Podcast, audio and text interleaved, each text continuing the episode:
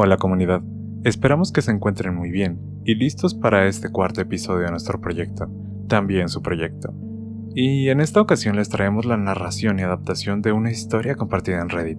Esperamos que la disfruten, no olviden ir por sus audífonos y apagar la luz, que está a punto de comenzar, Insomnio Fatal.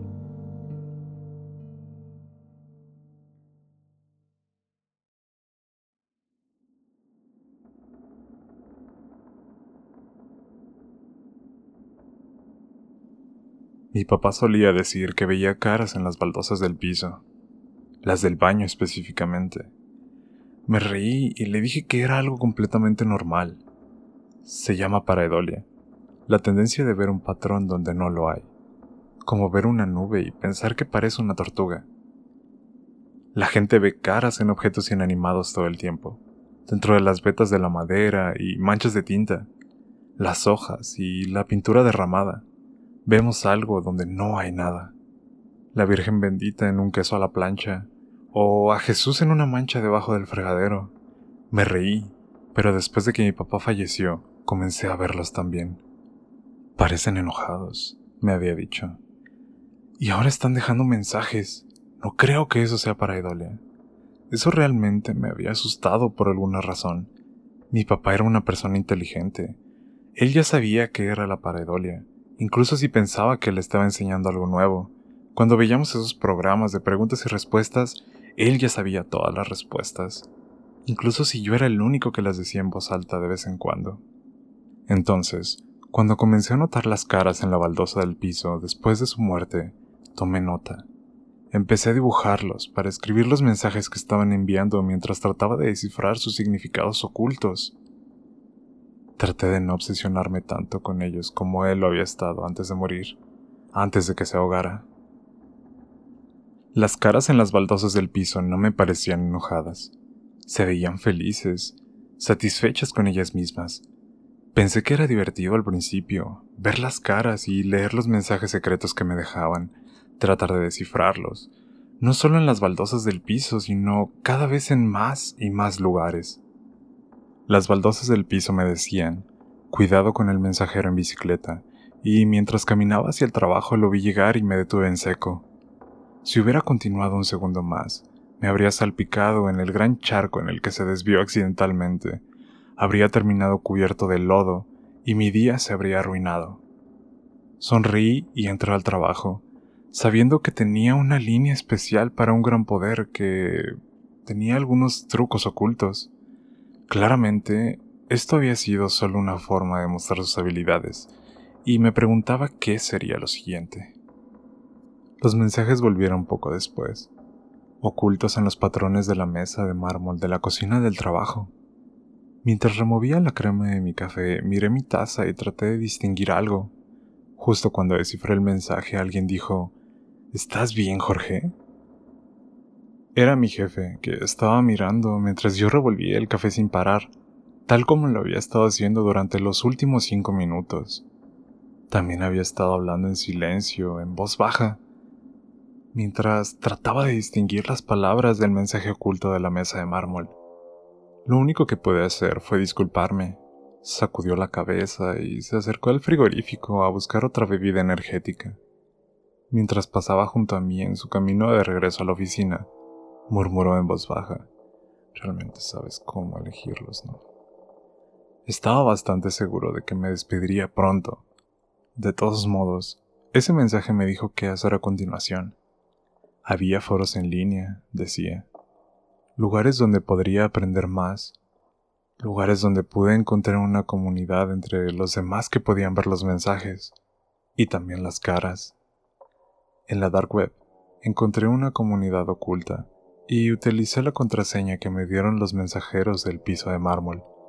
Una prueba más del hecho de que esto era real. La contraseña funcionó. Me permitieron convertirme en un miembro de su organización.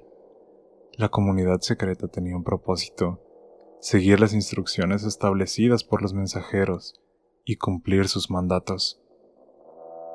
Me convertí en un miembro valioso de las organizaciones después de revelar que tenía talento para dibujar las caras ocultas y decodificar sus mensajes. No todo el mundo era capaz de esto, La mayoría simplemente tenía que recordar las cosas lo mejor que pudieran, ya que los rostros nunca aparecían en las fotografías. Pronto estaba pasando todo mi tiempo con los miembros del grupo en línea, decodificando mensajes secretos. Mi familia quería saber sobre mis intereses, así que les hablé de nuestro grupo. Me dijeron que estaba perdiendo la cordura y que necesitaba ayuda. No importó cuánto traté de convencerlos, me dijeron que no era más que para Edolia, encontrar patrones donde no lo sabía. Mi mamá me reservó una sesión con un psicoterapeuta, solo para una charla.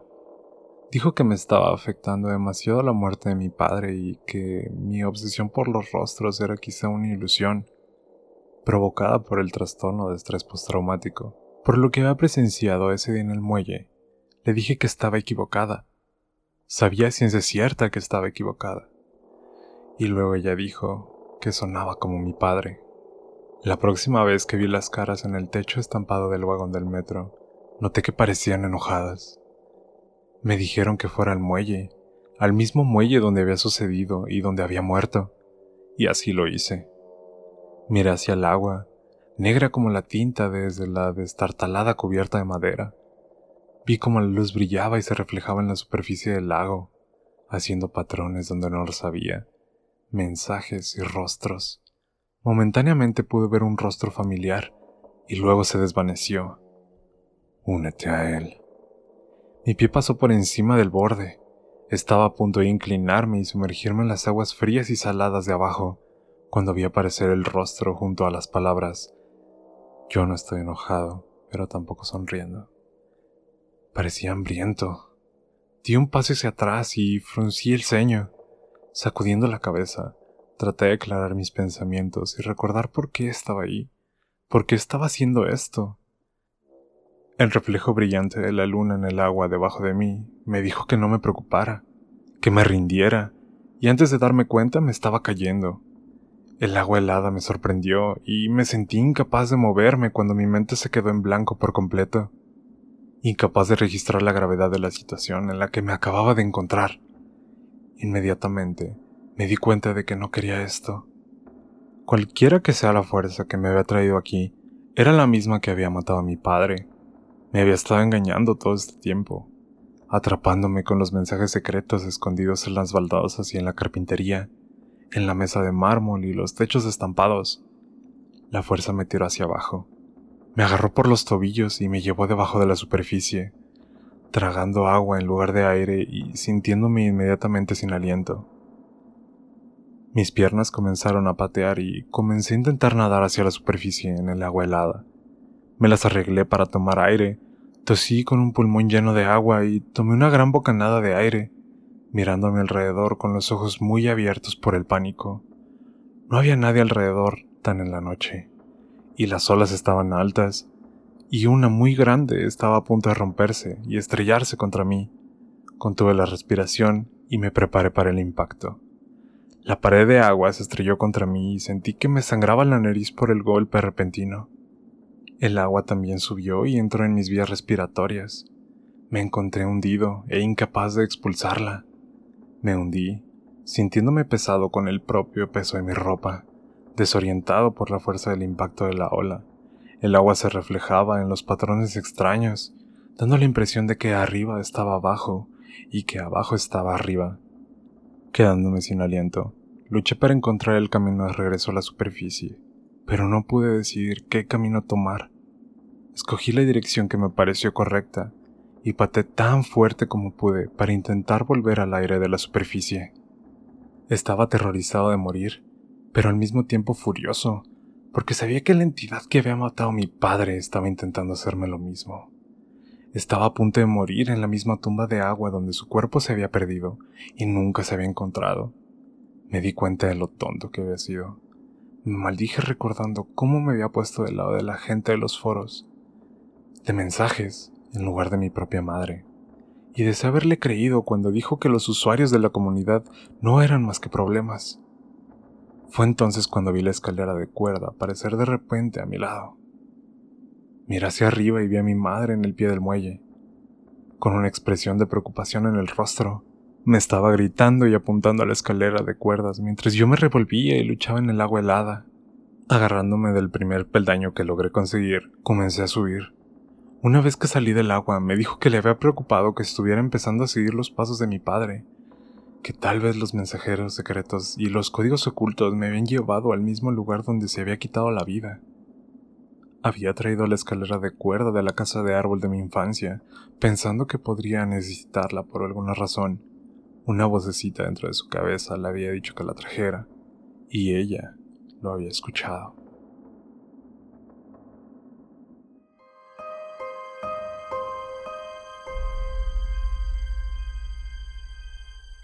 Gracias por llegar hasta aquí. Estamos muy agradecidos con todas las personas que toman un rato de su tiempo para poder disfrutar de estas historias.